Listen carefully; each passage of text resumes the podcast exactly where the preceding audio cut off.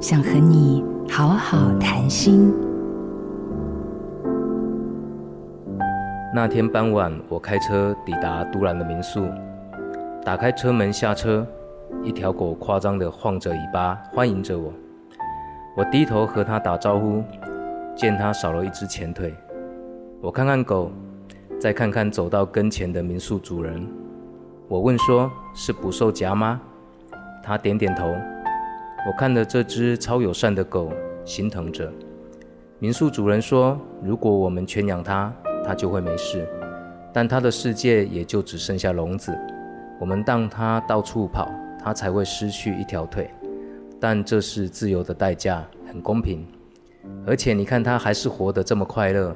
我想它是用三条腿来赞美生命的存在。”听到民宿主人这番话，我的心被大大的撞了一下。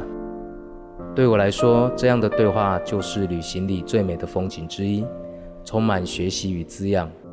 这样的历程不仅是一趟旅行，也是一场心灵的自我疗愈。我是黄景敦，生命才是最值得去的地方。